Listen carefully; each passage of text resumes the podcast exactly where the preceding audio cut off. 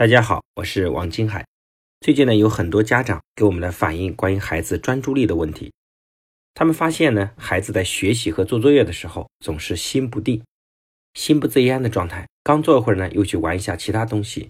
他们由此来断定他的孩子是不是注意力很差，甚至是注意力有问题。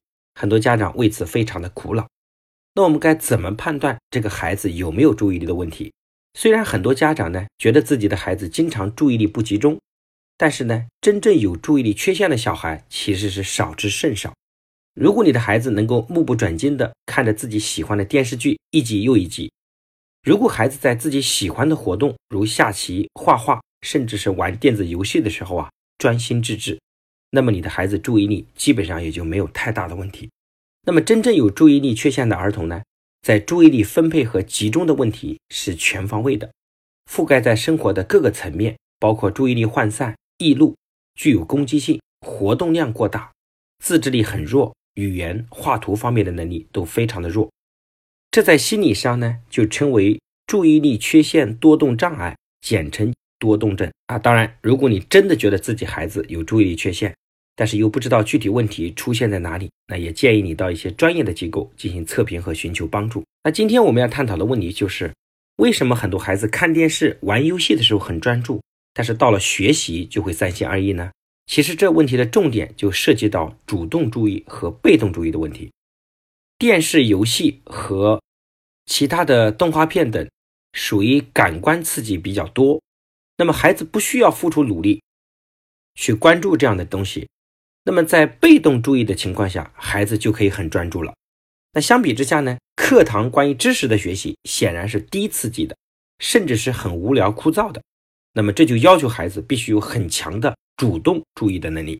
所以，如果一个孩子在幼小的时候啊，被动注意被过度的开发，势必在时间和大脑资源上对主动注意的能力的发育就会形成很大的争夺，从而影响主动注意能力的发展。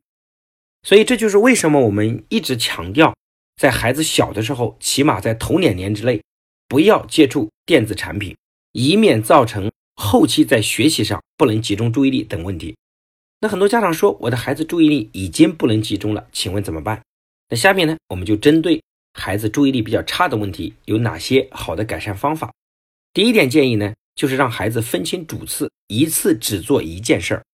如果一个孩子在玩玩具的时候，一次性要面对很多玩具，他的注意力当然是分散的。而今天的社会呢，孩子很容易得到很多东西的现象已经非常普遍了。这无形中也都在分散孩子的注意力，所以，我们家长呢，从小就应该培养孩子一次只做一件事的习惯。在吃饭的时候呢，我们需要关掉电视机；玩玩具的时候，我们不要写作业。当有几件事需要同时做的时候呢，我们就需要分清主次，到底是先画画还是先完成作业。根据具体的情况做好分析，弄明白孰轻孰重，做出选择，就能很专注地完成一些事情。我们在前面课程也讲过如何营造让孩子专注的环境，大家也可以反复去听一下。第二点建议呢，就是多陪孩子一起看书，尤其是在孩子比较小的时候。一个孩子从小阅读习惯没有养成，他其实就缺乏主动注意的习惯，后天的学习一般都会比较差。所以孩子从小要养成阅读的习惯，未来才能看得下书，孩子才习惯了从书本中吸取更多的知识。同时，也可以多陪孩子做一些拼图之类的游戏，可以培养孩子的手眼协调能力、观察能力以及专注能力。当然，在这里就特别避免很多父母经常的干扰和打断孩子。一个人经过长期的训练之后呢，他会达到心无旁骛的程度。我们知道，毛主席在年轻的时候呢，为了更好的去培养和训练自己的注意力，经常去车水马龙的地方读书。当然，我们大部分的孩子不可能是一步就能达到这个水平。只有前期经常养成专注的习惯，后期才有这样的能力。所以，我们前面讲过很多关于日常惯例表和制定学习计划等方面，其实都是学会有效的培养孩子在短期达到专注的习惯。因为无论是上课的短时间高效的听课，还是在考试的时候快速完成习题的方式，其实都是对人专注力的一次考验。当然，我们知道，当一个人心情很烦躁的时候，他是很难专注的。所以，就按照我们前面讲过，如何化解孩子的负面情绪。所以，父母和孩子的沟通方式对孩子的专注力影响也非常的重要。